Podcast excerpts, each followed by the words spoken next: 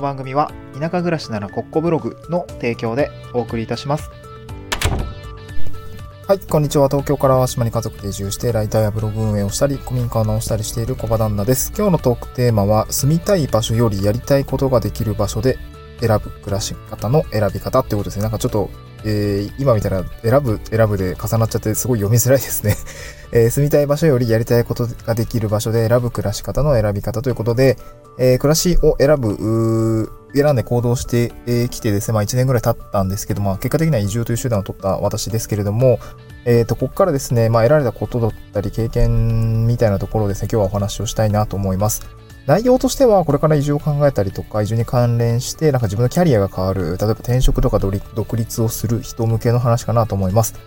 えっ、と、移住先の選び方の一つの基準になるかもと思ったので、今日はお話をしてみました。うんで、まあ、今日はですね、流れとしては、あまあ、3つぐらいの、ま、構成になっております。一つが、まあ、住みたい場所で選ぶと、まあ、暮らしの、なん、住みたい場所で選ぶ暮らしの選び方がどうなるのかっていうことと、あと、やりたいことができる場所で選ぶ暮らしの選び方がどうなるのか。でなんかああ、もう、最悪です。なんか、選ぶ選ぶが重なっちゃって、すごい、えーあの、ちょっと見直せばよかったな。うんで、えーまあ、その2つについて説明をした後、じゃあ住んでて心地よいっていう場所選びのまあ大切なポイントというか、なんて言うんでしょうね。こう住みたい場所で選ぶのか、やりたいことができる場所で選ぶのかのこの違いについて、えーちょっとお話をしたいなと思います。一つ目がですね、住みたい場所で選ぶ暮らしの選び方ですね。うん、で、移住先を考える、まあ、移住を考えるっていう中にはですね、この場所の、この場所で住みたいなと思う。そういうふうな形で場所を選ぶ人も、まあ、多いのかなと思いますね。ね、例えば景観がいい、いい丘の上で暮らしたいなとか、例えば、えー湖のほとりでこう暮らしたいとか、あとまあ畑のある自宅でですね、えーまあ家庭作用をして暮らしたいみたいな、あなんかそういうことが、まあ、なんだろうな、こう考えられたりすると思うんですけど、まああのまあ厳密に言えばですね、この自然の中で暮らしたいっていうことも、なんかその次に紹介するそのやりたいことができる場所っていうところに内包されてるんですけど、まあ今回あえてちょっと切り出してお話をしています。まあというのもですね、都心部から、まあここ特に僕がそうだったんですよ、東京に住んでいて、まあ都心部からま田舎の方に移住をするっていうことのパターンの方が多いかなと思いますので、えー、だか自然がある場所に移住したいという人のね、え事例っていうのを今日はあピックアップしてご紹介をしているんですけど、で、なんていうんでしょうね、自分が今その自然環境とか立地に興味があ強く持っていて、えーなんかこの場所、こういう立地の場所だから移住したいっていうような気持ちを抱いてあるのであれば、えっ、と、今その状態というのは住みたい場所で、えー移住先を選んでいるという状態なのかなと思いますね。はい。まあ、だから何なんだっていうところは、ちょっと最後のお話として、まあ、まず自分がそういう状態なんだっていうところを、ままずは、あ分かっていただきたいっていうところですかね。はい。で、次に、えーじゃあ、それ一方で、一方で、というかまあ、もう一つの分類としては、やりたいことができる場所で選ぶ暮らしの選び方ですね。うん。ややこしい。はい。一方、あの、なんだ、暮らす場所、移住先を選ぶ基準っていうのは、景観とか立地では、だけではなくって、やりたいことができる場所って考えてる人も多いかなと思います。まあ、例えばですけど、農業研修が受けられるどこどこのエリアとかね。あとは、こう農地が借りられる、どこどこ町のなんとかエリアとか。うん。まあ、なんか古民家で暮らせるから、このなんとか町のなんとかエリアとかも多いかもしれないですね。うん。あとは〇〇の仕事、まあ、先ほど農業とかも言ったんですけど、なんとかなんとかの仕事ができる〇〇のエリアみたいな。あまあ、それは結構人によって、えー、なんだろうな、タイミングとか、まあ、なんか挑戦してみたい分野とかね、なんかそういうところを、まあ、あが、例えとしてはあるかなと思います。まあ、農業研修一番わかりやすいですね。農業がしたくて、えー、この辺の、まあ、でで結構農地が大事ですから、うん。なんかそういうところのお話の引き合いがあって、じゃあこっちに移住したいです。移住して、えーやっていきたいです。みたいなことが多いかなと思うんですね。で、これ私も割とこちら側でですね、その、まあ、子供ができたので、子供、子育て環境を変えたいなと、まあ、漠然と思っていました。でそれに加えて、なんか子供たちをですね、こう、守っていくためにですね、あのまあ、生きる力をつけたいなっていうところが、あ結構根源的な、えー原体験みたいなところがあります。その、なんだろう、娘が生まれて、妻が夜勤行ってた時に、確か東京で割と大きな地震があって、妻と夜、あ、妻さん、妻は病院出てて、で、私と娘だけで、あの、夜寝てたんですけど、結構揺れて、その時、やべえって思ったんですね。これ、もし、えー避難を伴うような、うーん、なんだろうな、大きな地震が来ていたとすれば、えーこの子守りきれる自信がちょっとなかったんですよね。やばいなと思いました。すっげえ焦ったんですよね。揺れてるなみたいな。そうなった時に、そう、もっと生きる知識をつけなきゃなってことをすごく強く思ったんですよね。で、そう、まあ、妻はこう医療に長けているので、その部分は割とすごく多分自信あると思うんですよね。まあ、怪我したらこうしたらいいとかね、えー、病状がこうだとか、あの、そういう知識を持ってるんですごくたくましく僕は見えるんですけど、僕はそんな知識ないので、じゃあ、まあ、医療を学ぶってなるなんてちょっと厳しいから、じゃあどうすればいいのかっていうところで、あの、もう少しこう、なんていう、じ、じ頭じゃなくてじ力みたいなのをつけたいなと思ったわけなんですね。うん。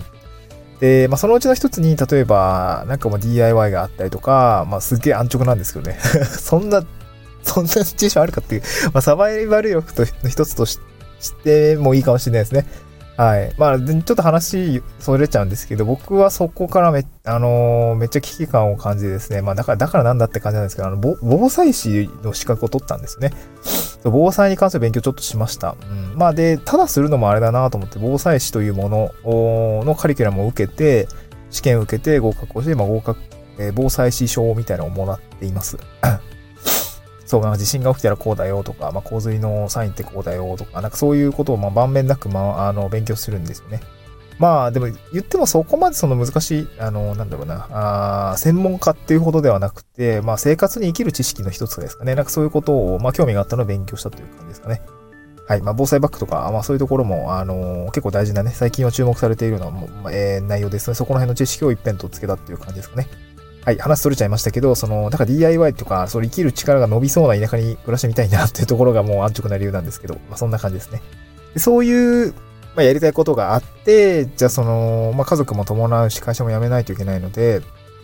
まあそうなった時に、まあ経済的な理由もあるから、えー、淡路島という場所、まあこれはまあ立地的には、あの妻の実家もまあまあ近いんで、えー、通える距離だし、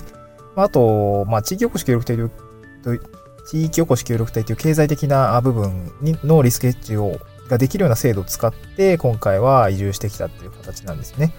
で、今まさにその古民家の、なんて、なんて古民家のリノベーションを通じて、例えば電の子の使い方とか、バールの使い方とか で、あ、こうやって使うんだとかね、意外とこうわか、なんかね、なんとなくわかるだろうなと思うし、あれなんだけど、やっぱその、意外とわかんないみたいな、そういうのがあったりするんです。それがだんだんね、なんとなくこう分かってくるような感じなんですよね。こう知恵というか、なんか先人の知恵みたいなのが勉強できてるっていう感じだったんですね。うん、まあそれはすごくありがたいし、まあ今期もね、えー、今期は多分もっとがっつり DIY するのかなと思いますね。うん。でですね、まあ、そういう力が養われる、まあやりたいことがあって、移住先を選ぶっていうところが、まあ、なんだろうな、一つあるかなと思います。で、この二つがありますよね。その住みたい場所、立地とか景観というものに強く紐づくパターンと、やりたいことに強く紐づくパターン、この2パターンがあるかなと思います。で、結果的にどっちがいいのかっていうところを述べるとすると、これは結構バランスが大事だなっていうところが強く思いました。うん。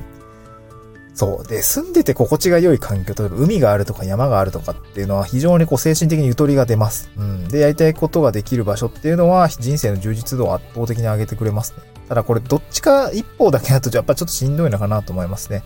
映画とかばっかり、なんだろうな、ここはいいな、みたいな、こうこうこういう暮らしはいいな、みたいな感じでやるんですけど、なんかこう景観だけだとやっぱ利便性とかもなくて、いや、ちょっとしんどいな、とかね。あとまやりたいことができないとか、まあ仕事がないとかかな。うーん、なんだろう。なんかそういうこともあったりするし、まあ結構、うん、やりたいことって結構移ろいでいくので、立地だけで選ぶとなかなか、えー、こういうことはやりたいんだけど、ちょっとこれは今の場所じゃできないな、みたいなことにもなると思うんですね。うん。で、やりたいことだけ優先すると、うん、なかなか難しくなってしまうとかって結構あると思うんですよね。うん。そう。だからやっぱバランスはある程度大事かなと思いますね。まあ別にやりたいことがね、めちゃくちゃプログラミングがずっとやりたくて、感度の高い人たちに囲まれてやるんだったら別にその、えー、田舎じゃなくて都心部の方が絶対いいと思うんで、やっぱそっちを優先すべきだろうし、逆にこう田舎に今住んでて都心部に出た方がいいって思うのであれば、絶対そっちの方がいいと思うんですよね。うん、本当にやっぱ感度が高かったり、オフラインの勉強会も結構あったりするので、そう、いいかなと思いますね。そうっすね。なんか AWS、あ、えっ、ー、と、Amazon Web サービスって、あの、サーバーとか、あの、結構、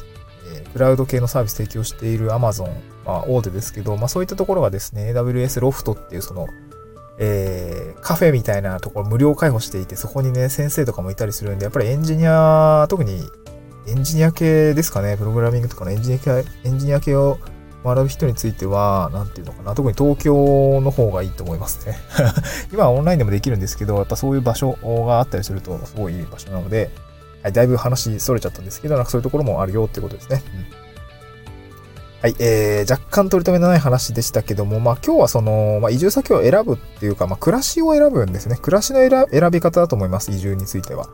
で、その住みたい場所、立地とか、えー、立地とか、えー、景観に基づくものであれば、あのー、まあ今自分はそういうところ、そういうことを分かってるんだ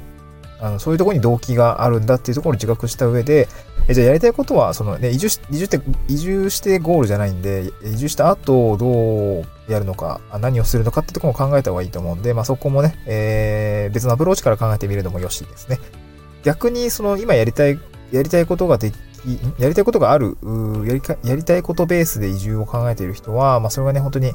その場所で実現できるのかっていうところの側面で考えていくといいのかなと思いますね。はい。今日は合わせて読みたいですね。まあ、もう少しこう、まあ、パートナーとかいる方は特にそうなんですけど、暮らしに、え、まあ、僕の場合、子連れだったので特にそうなんですけど、こずえー、暮らしの快適さとか、暮らす場所の選び方の基準みたいなところですね。もう少しこう、幅を持たせたりというか、なんだろうな、明確な基準みたいのがあるといいかなっていうところが、あ実際ね、これから手をつけてみたりとか考え始めるときはあったりすると思うので、えその時に参考になるですね、あのブログ記事を書いております。移住先の決め方、今すぐ使える地域を選ぶ、絞る5つの基準というようなブログ記事を書いてますので、こちらはですね、スタンド FM の、えー、の概要欄にですね、ノートの台本の記事を書いてるんですけど、それ貼り付けております。置きますので、どちらか飛んでいただければいいかなと思います。はい、そんな感じでございました。また次回の収録でお会いしましょう。バイバイ。